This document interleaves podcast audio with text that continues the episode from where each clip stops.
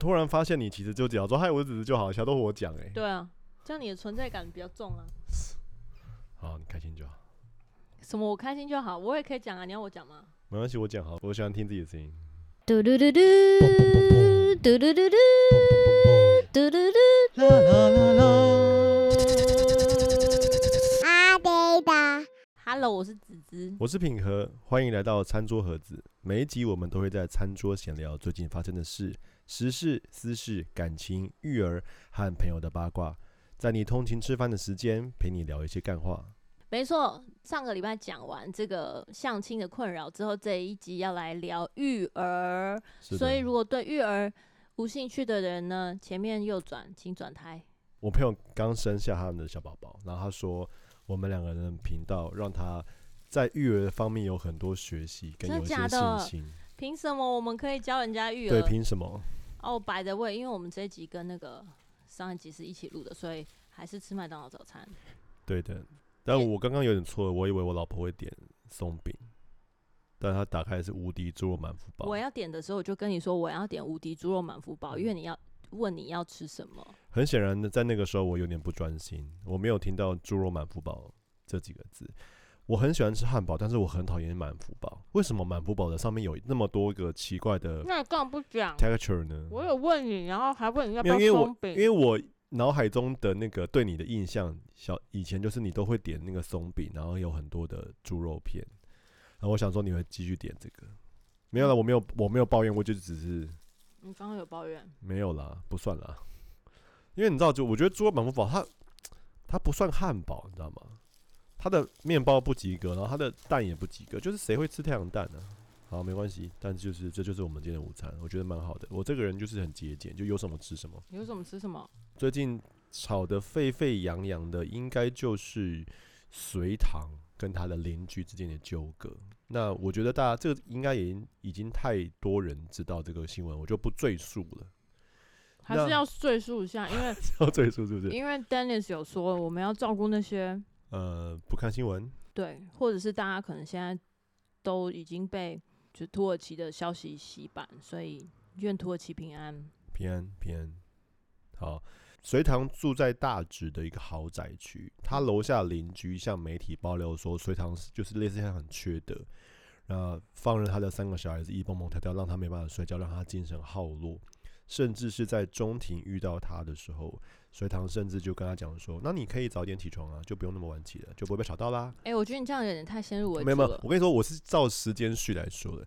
于是呢，哦、你，你看到你说先先先发生的事情，然后于是后来呢，隋唐就用了千字还是万言文字，很平淡的来叙述说发到底发生了什么事情。那我个人是买单隋唐，他就类似说，因为隋唐是用个人的，对对对，个人的账号，他发文字嘛，对，那。隋唐就说，他要买房的时候，他很喜欢那个环境，嗯，然后他们就好像是大直的华夏的顶楼，然后顶楼是有楼中楼的，所以他们家里里面有两层，然后有个旋转楼梯之类，那甚至是那个阁楼还有小孩子的溜滑梯，那他很喜欢，可是他在买之前，房仲就提醒他说，楼下的房客有点难搞，那他也提出了一些数据类，就类似说，呃。楼下房客还没有住进来的时候，从来就没有人抱怨楼上很吵。那自从楼下房客住进来之后，他就常常会抱怨楼上很大声。那这个时候是发生在隋唐还没有买房子的时候。嗯，那后来隋隋唐要买的时候就被提醒到，于是他就照着楼下房客的建议，让他的地板加厚了三十公分，并且在里里面铺上隔音海绵。嗯，那但是就是甚至就是他把他。的顶楼的那个树砍掉，原因就是因为他说那个楼下的房的楼下的邻居说那个树叶的声音跟树枝刮到墙壁的声音让他没有办法睡觉。嗯，甚至是隋唐说他们那个豪宅中间中央的喷水池，喷水池一年他大部分就是开个五次左右而已，原因是因为喷水池的声音让就是楼下邻居没有办法睡觉。那他说他已经尽量配合了，直到。就是楼下邻居又就有人超过，然后常常会爬上来，然后捶捶门，然后咆哮。那因为实在太多次，他为了不让小孩子直接忍受到这个情绪的这个情绪的压力跟折磨，他就后来就不开门了。那就是都透过可能管理员或警卫室来跟这个邻居沟通。而且重点是你刚刚有讲到，就是说，针对他要住进来之前，他所所收到的那些警告，他们有改善他们的家庭工程。对对对对。然后跟他们的家的地板加厚，到三十公分。没错。诶，三十公分很多诶。像我们家买软垫，我已经觉得很了不起了。我我是觉得，如果以因为我之前有参与过那个录音室的那个工程，那个那个那个低贝斯啊，就是那个震动声，那个加隔音棉是没有用，它需要做到一种特别工法，就是做屋中屋。对，它就是。就在里面，我们之前的做录音室工程，他们是在整个建筑结构里面架空，然后再做一个空间，内推一个空间，然后让你的每一个跟原本建筑结构的接触点降到最低。否则的话，你就是这样子这样这样叠，不论你怎么叠，它都会在物质的传导上面达到共振。然后架空的那个地方是用那个一种像橡胶一样的，有点软软的。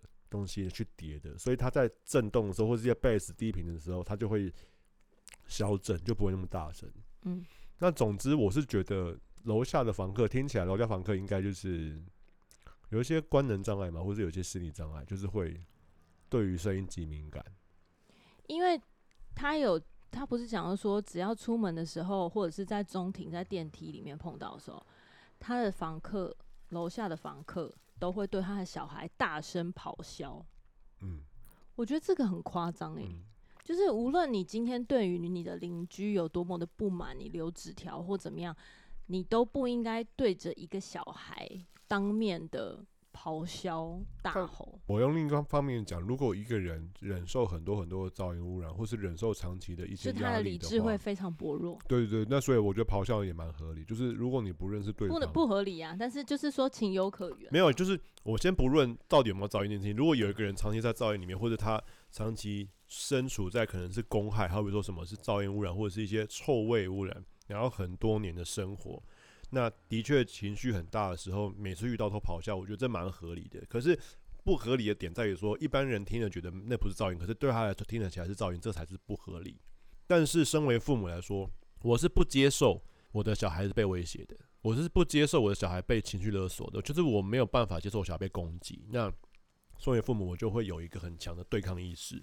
所以隋棠后来就说，他就没有要让小孩子跟他碰到，就是尽量不回。然后他们好像有一次在。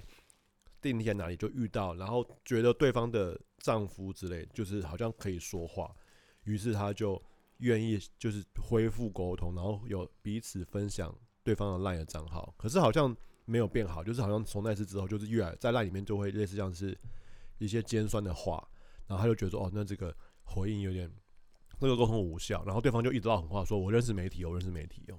所以最后的确，他们也如他们所说，就是采取了媒体爆料这这个路径来反映，不能说抹黑啦，因为我们毕竟不是当事人，我们不知道事情实际发生的经过。但是很明显的，就是透过媒体要让舆论的焦点指向隋棠是个难搞的邻居。以隋棠的声明，他是用他个人的账号哦，隋棠并没有发媒体，他是以个人的账号来做了每一个指控的回应。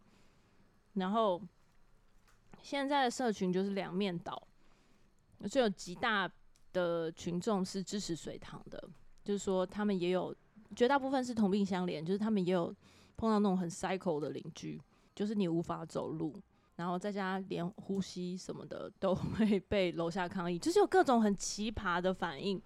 然后另外一方呢，是拥护那个邻居的。那拥护邻居的呢？其实在这个当中，我就是还蛮花时间去看一下，说到底什么样的人会支持邻居。第一种就是本身不喜欢小孩跟讨厌小孩，这种我觉得情有可原了。嗯哼，就他们没有办法忍受楼上有任何的小孩奔跑，就是一次都不行哦，因为他可能跑一次就在你身心中画一笔，跑两次就画两笔，你知道吗？就是那种一直不断的累积那种怨恨跟愤怒。嗯那这是一种，然后另外一种就是他们没有小孩，所以他们无法理解，或者说他们甚至不能够同理跟接受，到底为什么你可以放任你的小孩跑跟做出这种会地震的动作？就是你很难想象。他说：“难道你不能叫你的小孩乖乖坐着吗？”所以他们心中就坐着不行吗？他们心中所理想的养小孩的方式，就是像鹅肝酱一样，把那个鹅关在一个很小的空间，然后不要让它动，然后只喂它吃东西。鹅肝酱就这样。那，你的举例蛮特别，但的确是似乎是这样。然后我甚至会点进那种就是很激进的人，就想说。难道你们什么吵到楼下邻居，你们都不需要负责吗？你们的管教都没有责任吗？我就点进去看，然后就会发现，嗯，他的确是没有小孩，嗯，但当然不，这不是说绝对啦，只是说你就可以理解，大家真的是各方立场都站在一种我以为说我觉得这种方式，那至今还没有谁的言论让我可以看到说真的他是很客观的评鉴。那他们现在就是吵到说，好要让司法解决，我们就看司法怎么解决。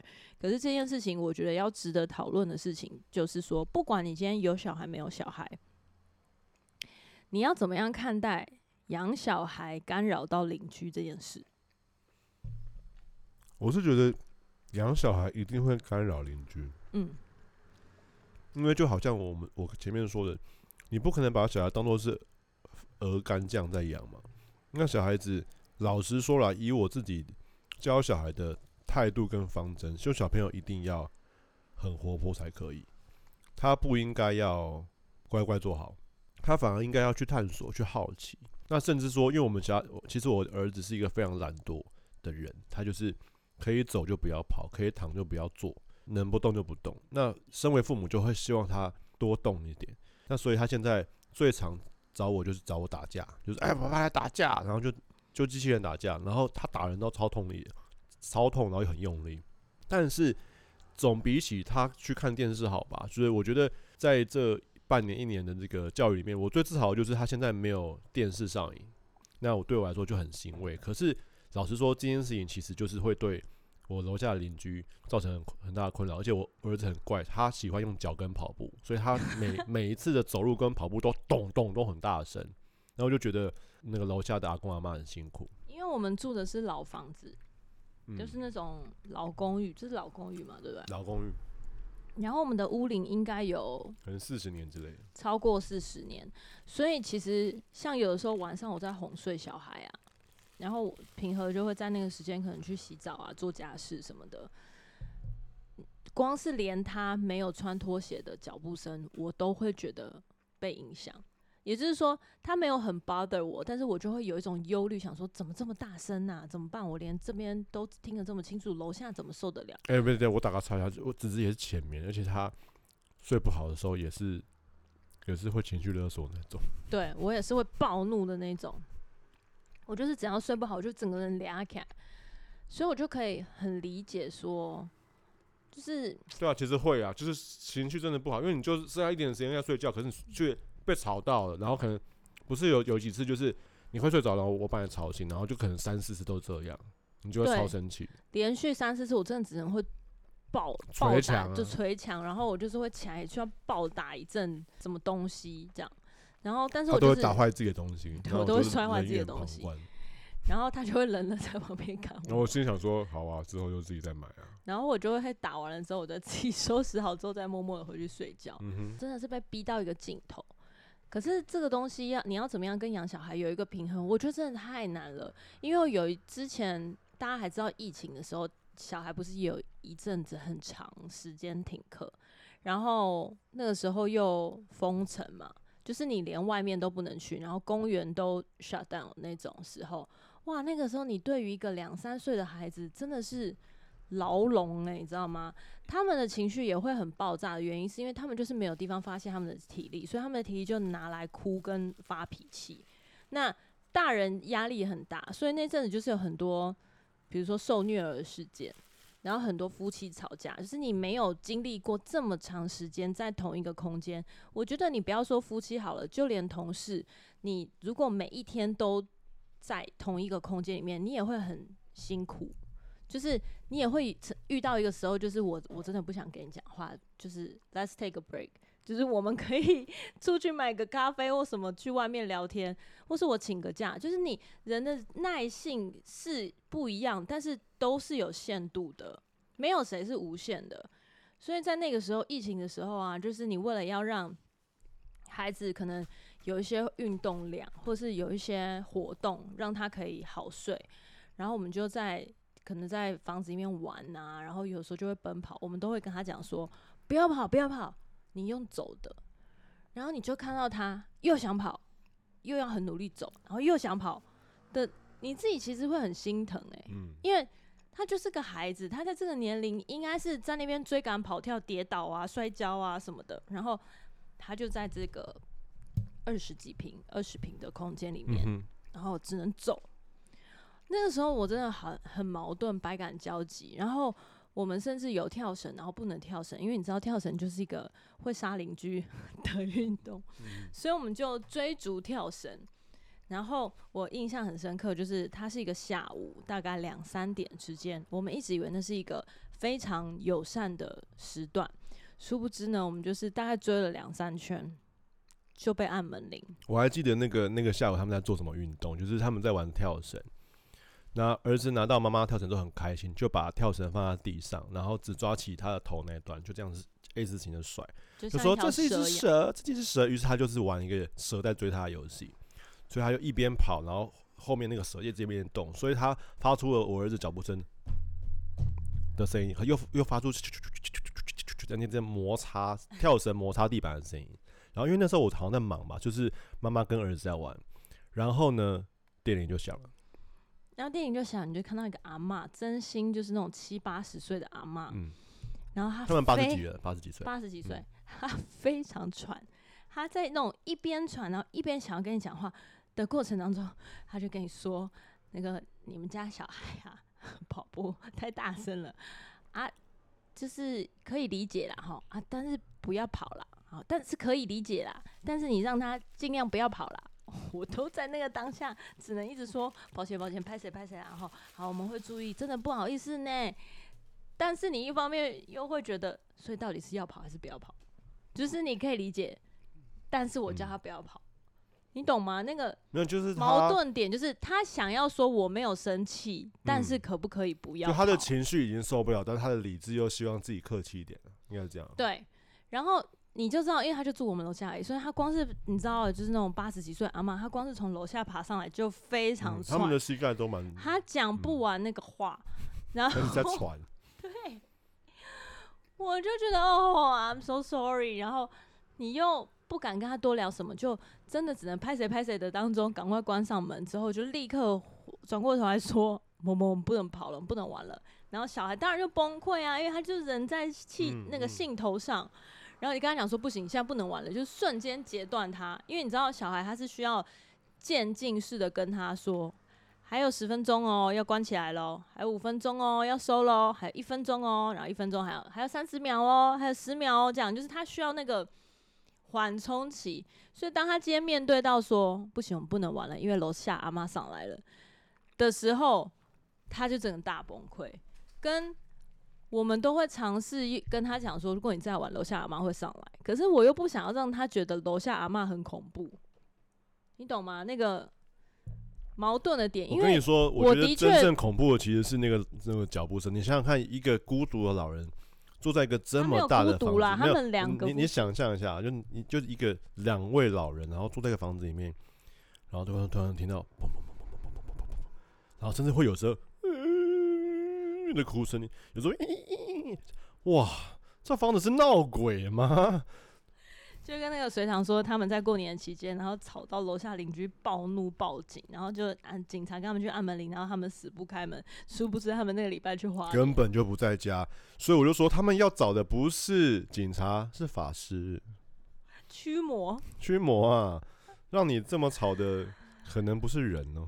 而且我下面有很多留言在讲说，很多的时候就是你引发那个共鸣还是共振的，不是楼上那一层楼，有的时候是楼下传上来。对，因为共振就是共振。前两楼上两层传下来，就是共振就是共振，所以你很难分辨。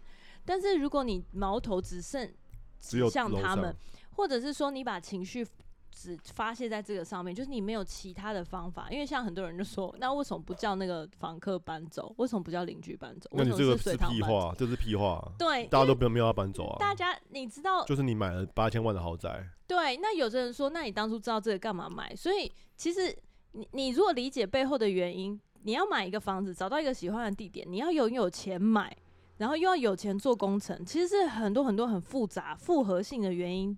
才决定的，对，这不是说要买就买。嗯、虽然有人说，那他这么怕吵的话，你搬去佛光山啊？对，我觉得这其实跟找工作有点像，就是你开了条件，然后啊，钱多事少离家近，睡觉睡到这人行啊，都都达成条件，然后上班第一天发现老板叽歪，对对，就老板叽歪，就老板就害你整个工作体验，整个工作的旅程很不好。那那你、就是、你要做还是不做？那你就应该好好祷告一下，因为有些东西已经不是人，不是什么十全十美的。对对对对对对，的确是这样啊。所以我觉得找房子的的背后牵动的原因实在太多了。如果你今天比如说老子有钱就是任性，我就不住了，我放弃，我就是再去住其他地方。那 OK，这是你解决的方法。或者是你说老子有钱，我都买下来。周杰伦，周杰伦就这样。楼下如果就没有要卖你，你知道周杰伦有有这个新闻吗？我不知道，他卖整栋吗？周杰伦就 po po 文，然后在弹钢琴，然后好像深夜，然后一堆网友就说什么哇，为什么你可以弹钢琴都不会吵邻居？然后周杰伦就说没有邻居啊，我买下来。对对对，的确是这样子啊，因为我就不相信他小时候练习的时候没有吵过邻居，所以他应该也很体谅邻居吧。对啊，那我觉得他另外一点在于说，因为隋唐也有讲说，他说他们家的小孩三个人的作息非常完整，就是可能是八点半、九点半就睡着了，那就更不可能会吵到邻居。那如果你说晚上七点或者是什么晚上下午五点或者是什么早上十一点，你都觉得吵的话，那这这不是小孩的问题。对，因为他就是没有办法全天候二十四小时都不行动。对啊，他就算是坐在轮椅上，他也会需要移动去生活。嗯，那你怎么可能？哦，然后还有一些人是我，因为这就是引发了一个邻居系列的抱怨嘛。然后就看到真的是、嗯、哇，五花八门，精彩绝伦。有一些人他是连什么邻居会告发他说，请你务必穿拖鞋，因为你的脚步声太大，就是你。呃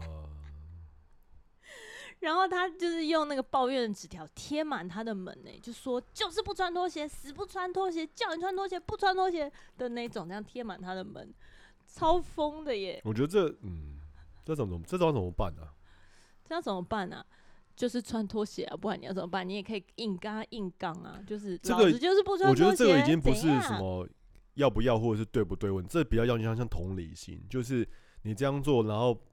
为别人着想，然后这样做，那别人也会为你着想，这就是有点像是互信社会啊。对，可是问题、就是、他不是对错问题。像隋唐这个东西很很能够理解嘛，就是他以为或者说他觉得他单方面已经退让很多了。他的确是、啊，我已经的确是啊，砍树然后还加厚。我我非常敬佩他可以做到这样，但是他已经退让到这么多了，就我就问，那你邻居退让了什么？那有他有听说那个邻居没有要退让，就是房仲问邻居说，你要不要再。天花板加厚，然后邻居说不要，他不想动装潢。对，那这就是没有什么同理啊，就没有对，对，没有互信。那我觉得还要提另外一个，就是说，嗯、呃，有些人啦会觉得说，哎、欸，可是我家的宝宝就是不会不会跑跳啊，他就是我。如果他跑跳，养一个智障，你你的小孩智商比较低，你不要这样。他就说，我就叫他们不要跑，他就不会不会不会跑啊，然后他就会反过来刁别人说。是你家教不好，所以你家的小孩才会吵到邻居。我觉得讲家教太、哦、太用太过了。哇塞，真的踩到我的点呢！我就心想说，今天上帝给你一个乖宝宝，应该说每个人的个性，有人活泼，有人文静啊。对。可是他们就是孩子啊，他们你要怎么去要求什么样叫做乖的孩子跟不乖的孩子？我觉得这个定义是很广泛的。嗯。今天就是一直坐在家里看四五个小时的电视，他都不会移动的孩子叫做乖孩子吗？嗯。这是我的问号欸。你养到一个上瘾的孩子。对呀，那如果你觉得这样才叫一个乖孩子，我没有说。这样的小孩不乖，可是你也不能说其他跑跳的孩子不乖啊。对，因为如果真的是像水塘他的他所讲，他家的小孩八点就洗澡上床睡觉，九点入睡，我真的好羡慕哦。哎、欸，我们家的小孩，抱歉，晚上十一点还要踢我脸。然后爸爸，我好热啊！我说你就脱裤子啊！我要喝水，内裤了，我好热啊！各种要求，我要喝水，我要去你房间，枕头太热了，我要换枕头。对，你的枕头给我睡，我太热了。哦，我要翻过来，太热了。所以真的是没有比较，没有伤害，你知道吗？我觉得如果你看到别人的孩子是这样，你要不要就是觉得说，哦，我有这个 privilege，我的小孩是个。好好掌控的小孩就够了，你不要在这个点上踩着对别人的伤口撒盐，说你家的情绪是不是起来激动了？没有家教，妈妈的那个 不是，我觉得，我觉得这这样不是说什么不厚道，我觉得这样真的是很很伤人、欸。但我老实说，我以前在当摄影助理的时候，那大概是我二十几岁的时候，然后我记得我跟了一个师傅，他好像叫小兰还是蓝森松，我有点忘了。那我们那时候就拍了很多的儿童的服装目录，嗯，然后在场的小朋友大概就是四岁、六岁、三岁。那我呢，我那个时候我就有点讨厌小孩，我就我就讲说，我觉得为什么小孩会这么乱？因为我是一，我那时候是一个，我觉得工作的时候就应该好好工作，然后很专心。然后我觉得小孩乱糟糟的，我没有办法接受。我觉得他们来拍照就是应该要乖乖的。然后摄影师就跟我讲说，可是小朋友乱糟糟就是他，这才是他原本的样子。你把他规定做，那不是他原本的样子。因为他出生的时候，他就只有学会吃跟拉，他没有学会什么礼貌、体谅别人，什么。他就说他们本来就应该无忧无虑的在玩呢、啊，这才是他们的本性。是我们规范了他，是因为我们为了要拍照，我们为了要我们的效率，让他们做了一个我们我的模样，这其实不太对。所以我相信很很多的父母应该都是在带小孩跟养小孩的过程当中，才体现到说，原来体认到原来小孩是。这么的难以掌控，因为包含平和也是当初我们在就是生小孩、怀孕快要生之前，他就说我们就会讨论要不要找保姆或是托婴中心，嗯、然后平和都是才说不用啊，我可以带他，我可以把他背在这边拍照啊。有某一集有讲到这个，我觉得我天真了。对，然后我就因为我是那种会。收集资料，然后做最坏打算的人，我就会觉得你是你怎么样？你智障吗？你把小孩当成？哦，没有，我跟你说，我觉得是因为我小想象的小孩是大概小学，但是他小学之前他真的是比较不受控。对，可是你就是你想象一个婴儿背在这边，你可以拍照，然后我就说婴儿可以啊，但是如果在不可以，真心不可以，我就说那如果他拉屎呢？他他。他全场只留下来呢，他就说没关系，我就留下来啊，我会有摄助啊，他可以帮我换尿布。我就说摄助收你的钱不是来帮你换尿布的。对，你看我对摄助多坏。那所以，然后我老婆就说，那如果社助不小心摔倒把你小孩摔了，你也不能告他。你也不能告他，因为他不是，是对他不是来帮你带小孩，所以有各种。你说大家对于保姆都有这么多的怀疑了，或者说你要请一个保姆，你要怎么样去看他的资历，然后理解他怎么样对小孩要观察。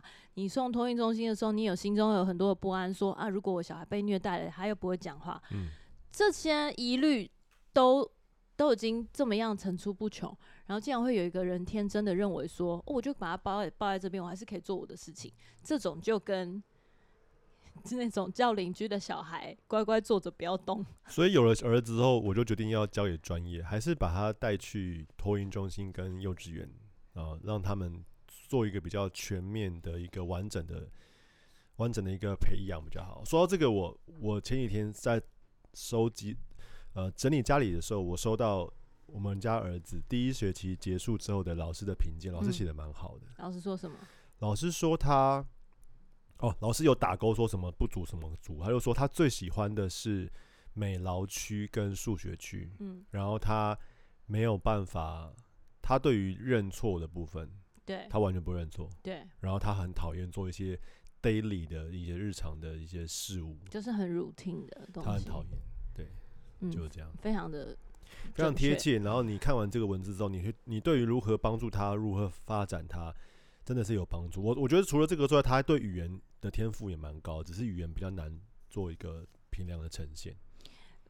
其实我不知道你之前是不是，可能我们都有一点吧。因为像我在怀孕之前，我是非常不不能够接受有小孩的生活，然后甚至有一点、啊、也也有点啊。对啊，对啊，我现在也是。我的意思说非常嘛，现在就是有点普通，嗯。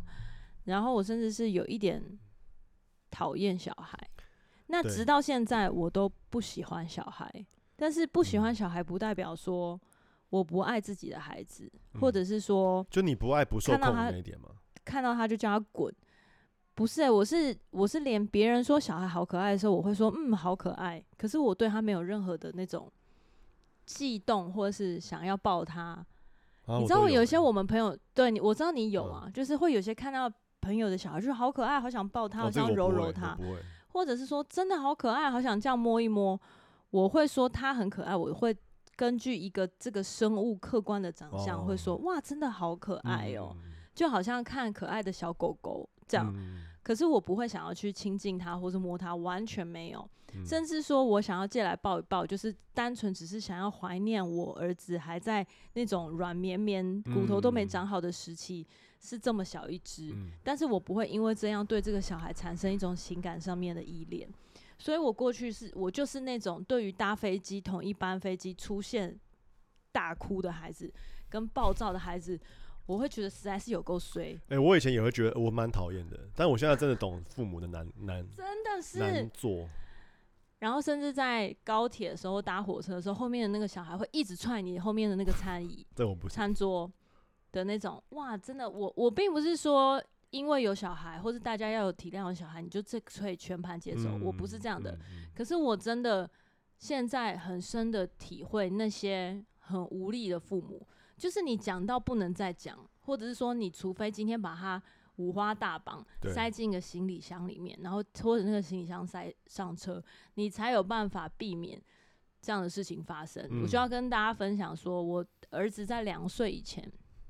我有一次单独，因为我们就是开车回娘家，呃，回回南部，然后其中有一天好像是品和在工作，在高雄工作，高雄工作，然后他他就会有一整天很早很早，可能从六七点，然后到傍晚五六点，对，然后一整天都没事做。嗯、然后那那天我要干嘛呢？我就决定那天我要带着儿子呢去台南，从高雄去台南找我朋友。嗯、那高雄去台南其实蛮快的，可能开车四五十分钟。然后我们就决定要搭火车，因为火车就更近嘛。那哇塞，这个旅程真的是很刺激，因为他他的这个火车我觉得还好，因为火车就是对他来说很新奇，他没有搭过火车。嗯然后我们去吃饭啊，或什么，就是大家看到哦，一个妈妈，然后又拖婴儿车，然后又抱着一个小孩，嗯、大家都会，大家都会很体谅你，然后就说，哎，要不要帮你拿东西啊？然后你一开门的时候，你要先把小孩送进去，然后后面那只脚要抵住那个玻璃门，因为车子马上就要进来的时候，就会有很多善心人士说，哎，我帮你，我帮你，就帮你把婴儿车推进来。嗯、所以其实一路上就是受到很多的帮助。嗯、可是即便是如此呢，我都还是在精神上。有很大的挑战，因为你就会到处担心说他会不会怎么样打破餐具，或者你只是这个面子薄的人，他很怕麻烦别人。我很怕麻烦别人，然后或是干扰别人。但这一整趟都没有发生什么很惊恐的事情，直到我错过了回高雄的车。嗯，就是那天呢，我们从就是台南要赶去台南高铁的时候，我错过了最后一班。就是呃火车，我错过了从台南要回高雄的火车。因为他要跟我在高雄会合。我要跟他在高雄会合，然后上高雄高铁。就殊不知我到台南的时候呢，那个火车站就发现说，因为火车的班次跟高铁不一样，不是那种很密集的，就是它的区间比较长。然后我就发现，天哪，我已经错过了。而且你知道台南火车站啊，是一个，诶，是高铁站吗？是高铁站。台南高铁站是一个。呃，非常荒凉的站，哦、所以我就从台南高铁，呃，台南火车站决定说，我错过火车，我要直接从台南搭高铁到台北的时候，我就杀去台南高铁站，然后就在高铁站呢，就是我跟我儿子两个人，然后他那个时候还睡着，然后我就推着他，然后要赶快买票啊，什么什么的，反正总而言之，就最后终于买到票，然后从台南，呃，上了。高铁，然后要前往台北，就变成我跟平和是各自回台北，就我一个人带着他。然后我在买到票的时候呢，我还买商务舱，因为就是一般的、一般的座位已经全满。然后那个柜台小姐就很热心的说：“嗯，还是我帮你，就是换。诶，他好像帮我换一个。没有，你你本来要买一般，然后他帮你升级。对，他帮我升级，对对对，升到商务舱。对对对对，因为一般因为商务舱比较大吧。”商务舱对他说，因为我有婴儿车，所以他帮我升级商务舱，人真的很好，然后选了一个可以放车子的位置，因为我隔壁应该是没有人，就可以放婴儿车。我觉得天啊，柜台也太贴心了吧！殊不知我就是上了车，然后推进去之后，发现那是一台宁静车厢。对，宁静车厢不是宁静病房，不太一样哦。宁静车厢就是你在要按门进去的时候，还有一个说宁静车厢，请保持安静。哇，你知道我看到那个那个告示牌的时候，我整个世界都崩塌了。我就在刚刚 这么崩溃的往返跟赶车的过程当中，我带着一个一岁多的幼儿，婴幼儿，那时候好像就是还没有满两岁，还是快两岁，忘了。我忘了。然后就进入了宁静车厢，嗯，你知道。我那趟旅程到台北有，有百分之九十九十到九十五的时间，我们都在那个车跟车之间的区间移动，我们没有坐在商务舱的位置上，原因就是因为，他睡醒了，因为他睡醒了。然后那他他本来你知道我刚刚在舟车劳顿的时候，他都在睡觉嘛？但我也蛮感谢他的，因为就他可以让我专心去买票啊，买票啊，然后判断说现在到底该怎么办，错过要怎么办。但是问题就是，我们上了车之后，嗯、他完全不想睡，他然后那时候零食不让你睡，零食也起不了作用，因为零食就吃到他觉得很腻。哦，对啊，不要再给我薯条了啦，我不要吃饼干了啦。那他要到要干嘛？他就是拿零食起来丢别人。哎、欸，他那个时候没有不看电视吗？你没有个手机给他看啊？不对，高铁上面那个 WiFi 很烂，就是网络没什么讯号。然后我也没有什么存档、什么影片之类的，嗯、怎么办？就只能带他在区间玩乐，哦，然后不能看风景，因为没有风景啊。What the West，因为是晚上，浪费了商务舱的车，因为是晚上，车子完全会浪费那个座位。然后宁静车厢是他只要发出问题或是发出叫声，就会有人转头过来看你。好亲热，对不对？他没有情勒，因为那位客人可能也想着说。老娘买你他妈的，这里是 宁静车厢，我来这边就是图个宁静的。你那边带一个死小孩来吵我，所以我真的觉得极度抱歉。然后你知道我们饼干吃到，就是他开始丢那个饼干，他开始玩那个饼干，然后就真的是没办法。哎、欸，我跟你说，如果有人这样子转头看我，我心里就会讲说，我祝福你以后生三个。可是这也不是他的错，因为他就真的很需要安静啊。欸、那个说到生三个，那个说不定他经历了三天三夜的这种大型特会，他就是。受不了，他需要睡。说到生三个，那个怦然心动的整理魔法，内内藤麻里惠，嗯，他生三个，他生三个，然后跟大家宣告说他不再好好整理了，他放弃了。他他他说人生有更重要的事情要做，他他对于现在的时间分配，他觉得很好。他就说他尽力了啦，他尽力了，对啊，让所有的家庭主妇都松了一口气。对，所以祝福这个你没有小孩，然后你也讨厌小孩，你觉得小小孩好吵，你想要过个宁静生活的人。祝福您未来有很多小孩。那你也不知道，他说不定就是终其一生，他就没有小孩，然后变成隋棠楼下的邻居。但我老实讲，因为我很常带我儿子上街嘛，然后有时候是我一个人，有时候是全家一起。然后在公共场合很吵的时候，我们也不是不管他，我会管他，然后我就会在他耳边说：“你不要再吵了，爸爸已经到九十五分生气了，你不要逼我在这么多人面前打你。”然后他就安静了。那我我就觉得这应该是各种恐吓啦。但是我在那个时候，我其实强忍着我的怒气，因为我觉得我我都是一个 OK OK 没有问题，你就打狗也没问题。可是你的界限很宽。可是如果你在公开场合里面因为太夸张，我我就会跟他讲说，你停一下，你看看周遭的人大家干嘛？大家都在吃饭，只有你在吵，每个人都想安静吃饭，这但是你却影响到大家，我已经很生气了。你不要逼我到一百分打你。然后我我脑海中都会闪闪现那种，我把他裤子拨开，然后直接赤裸打他屁股，我就很想要这样做。然后我，但我儿子就是很是很懂，他就会安静，他就会一直 push 你到极限的。他到九十五分的时候，点点他，就会不讲话，然后收到八十分钟，他就开始吵，然后我就我就说爸爸到九十五分，然后他又安静。对，就是我儿子就是这样，一直周而复始。可是我觉得很感恩，是因为他现在已经到可以沟通跟讲理的年代了。年纪了，那我们在那个时候，就像我那个时候在高铁上，他是他连语言表达能力都他可以表达，可是他没办法讲理。没有，我觉得还有另外一个问题，原因是因为因为平常是我比较多跟他相处，然后你面对对于一对一的可能默契还没那么那么好。没有哎、欸，我觉得不是默契的问题，因为我们一整天都很好。哦，也是啦。我们就是只有在车厢上面，因为我觉得我很为难他。对对对，我叫他安静坐着是很为难他，所以我也没有想要当一个很恶劣的妈妈。就是你只要你不准你怎么样，所以我们后来就在厕所，因为厕所不是都会有那个尿布台嘛？对，我就把尿布台放下，然后把它放上去，然后整包零食给他说：“你就玩吧，你玩完我再收拾。”所以他就坐在尿布台上面开始丢零食，然后丢完零食之后呢，我就把它放出来外面，因为你知道厕所之间不是有那种贩卖机啊，然后他就每一个每一个门都去推推看，就说：“哎，这是贩卖机的门，哦，这是垃圾桶的门，这样子，对，就探索。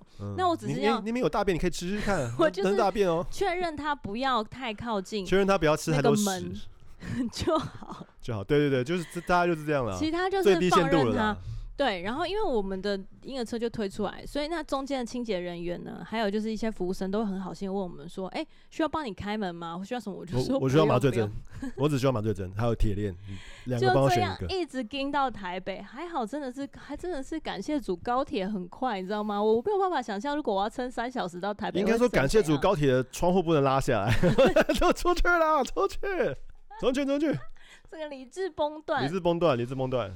对啊，对，所以这真的是啊，也感谢这个一路上这个路人能担待啦。我觉得有时候做父母真的是蛮辛苦的，因为你严格不是严格会被人家说你虐待小孩，那你放任又会觉得没教养，这其实父母也是蛮难为的。我觉得父母在拿捏当中，我相信绝大部分的父母他们是想要让小孩。不要干扰到其他人。当然，当然，这一定。可是因为你没有办法判断，在那个当下，比如说他在车厢里面，或在那个那个行进间，他到底忍受了多少情绪的累积？因为有一些，我我在还没有生小孩的时候，我我也会很不能理解，有一些对小孩大吼大叫的父母。那甚至我就是看到会，我我的网友都会写一些文章说，如果你对小孩没有耐心，就不要生。那只等到我的确是，可是我觉得有讲这种话是不公平的，是你到底要到多少的耐心才叫做有耐心？这就跟你要有钱才能结婚，那你到底要多？到底要多有钱？你十万叫不叫有钱？一千万到底叫不叫有钱？就是你要怎么去判断耐心这种东西？当你有小孩之后，如果你今天一这个小孩他是。乖顺的小孩，你是不是一点点耐心就叫做很有耐心了呢？那假使你是一个非常有耐心的小孩，可是呃耐心的父母，非常有耐心的父母，但是你生到了一个过动症的孩子，嗯、那你要怎么样才叫做你够有耐心呢？嗯、父母也会有他的情绪，有他的耐力，有他的压力，有他忍受的极限。如果他在那个当下爆掉了，可能是因为他失去了工作。可能是因为他在刚刚忍受公婆的这种情绪勒索，然后他带着小孩逃出来，在那个当下，他还要被其他的乘客说：“你没有耐心就不要生小孩。”那我当然不是指望每一个人都能够，你知道，就是掐指一算就知道背景是什么。可是我觉得，无论是父母或者是你是一个旁观者，我们都需要多一点体谅。嗯，那对于那身为父母来说，我觉得我呃。已经就是没有再跟小孩讲说不能做不能做不能做，或者是闭嘴闭嘴闭嘴，呃，反而是说会让他尽量学习如何读空气。我就会跟他讲说，为什么现在不行？那我觉得他一开始会很 confused，因为他会觉得说，哎、欸，爸爸怎么前天可以，现在今天不行了？那你难道不爱我了吗？他会有这种想法。可是，是他会在当下被拒绝，会产生一种愤怒，然后那个愤怒不知道怎么样发泄。但我想让他学习的事情是不是绝对的可以或绝对不行，而是有时候是要看场合。我觉得来说就是。当你父母已经有点生气之后，你还在那边打哈哈，就是白目嘛。那也一样的道理，就是你在一个游乐场，你当然可以就是撒野或者大叫。可是你当在一个比较安静吃饭，甚至是比较高级的地方，甚至是宁静车厢的时候，你就需要安静一些。那小孩子一开始不懂，但我觉得多讲几次之后，他会慢慢比较理解。那所以这已经不是什么有没有教养，他比较像是说，你要教小孩的不是什么可以什么不行，而是教他分辨场合跟气氛，什么场合做什么事情。那我觉得这是比较高明的教导方式。那当他懂的时候，我相信他也比较就是知道该怎么做。那我相信他也不想要这么吵，可他就是无聊。因为我爸，我像像我小孩就很爱常跟我讲说，可是我很无聊诶、那你有手机可以滑，他没有嘛？那所以我私下一直希望他可以赶快读读得懂字，我就可以丢给他一台 Switch，他就可以自己玩，或者是给他看漫画。可是他现在都不会，所以他就需要做一些他比较可以打发时间的事情来做。那我儿子最近很喜欢新干线机器人，他除了看电电视之外，我们在就是当他集满十张贴纸的奖励的时候，我就会带他去买一个一台新的机器人。那他像他昨天，他就抓着他那一小盒刚到手的很便宜，大概三四百块就得到这个机器人，他就这样抓着他，然后在推车上一直看着他，看了一小时，都没有吵。因为我跟他讲说，我们现在要推你去国父纪念馆找到一个地方可以玩他，他就从一路上我推他，他都没有吵，他就一直看他。一直研究那个盒子里面的那个那个细节，然后到了之后就他就专心在玩，所以我我小孩现在也也不爱看电视，但他就喜欢玩他的机器人。那这就代表说他找到一个他想要做跟会花时间的的上面。所以我觉得不是说呃用什么方法，用手机啊或是卡通啊去搪塞他，我我我觉得不是那个意思，而是说我觉得在小孩成长过程当中，他最难学会的东西叫做忍耐，因为你可以。你可以看到，现在大人有很多忍耐障碍，比如说没有办法忍受排队，没有办法忍受他被晚一点的 serve，就是在餐厅里面，他没有办法忍受客服要就是把你 put on hold，对，他就是我现在就要解决我的问题，就其实连大人都会有这样的症状，所以更何况是小孩，他他们需要经历过这个耐心的。就是渐进式的训练，所以我等待是一个社会化的过程。等待是一个社会化的过程，所以在他社会化的过程里面，我觉得礼貌跟等待是两个非常重要的环节。就是身为父母，你要能够有这种自省的能力，就是我是不是一个有耐心跟能等待的人？嗯，然后我是不是有一个有礼貌的人？假使你不是，你要怎么要求你的孩子有礼貌？对啊，对啊，就如果你对你的孩子不礼貌，然后你跟他讲说见人要叫哦，就是你要对人有礼貌，你要笑，要打招呼，拜托，真的是强人所难吧？对，意思就是说你在公众场合，当你的情绪理智崩断的时候，你要管教小孩之后，你其实也需要礼貌嘛。没错，就是你要跟他沟通说，为什么现在这段时间不能讲话，跟为什么这一段时间会需要难受一点，在这个过程当中，你去接受跟理解他的难受。那我相信他被理解跟同理的过程当中，他能够比较学会，比较容易，没有说一定，就比较容易学会说好，我忍，即便他当下可能哭，他可能生气，可是这个都是忍耐的一种过程。没错，对啊。然后最后跟你分享，昨天晚上他在睡前不是撞到我的眼睛嘛？对。那我就大叫，因为他是他的头直接对着我的眼窝撞下去。然后撞下去之后，我真的是痛到不能讲话。我很长，我之前被他的车然后撸到脚跟，也是这种，就是痛到当下实在是有十秒无法回话。嗯、那通常呢，十次有八次他马上就会说对不起，妈妈，对不起这样子。然后昨天呢，就是他实在是太错愕到，他知道自己做错事，可是他又不知道怎，对，他是不知道怎么回应，因为他面对的就是爸爸一冲进房间就说你是不是欺负妈妈？你欺负妈妈的话，我会对你很生气哦。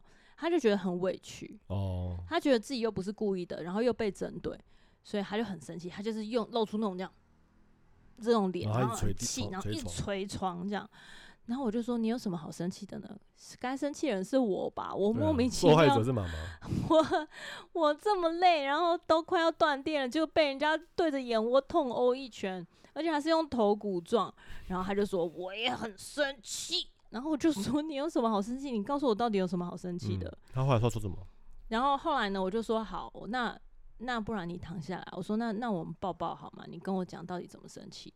然后他就这样看着墙壁说：“我很生气，因为你们两个太吵了，你们就一直讲话，一直讲话，一直讲话，我都不能睡觉。”然后我就稍微翻译了一下这段话，我就说嗯。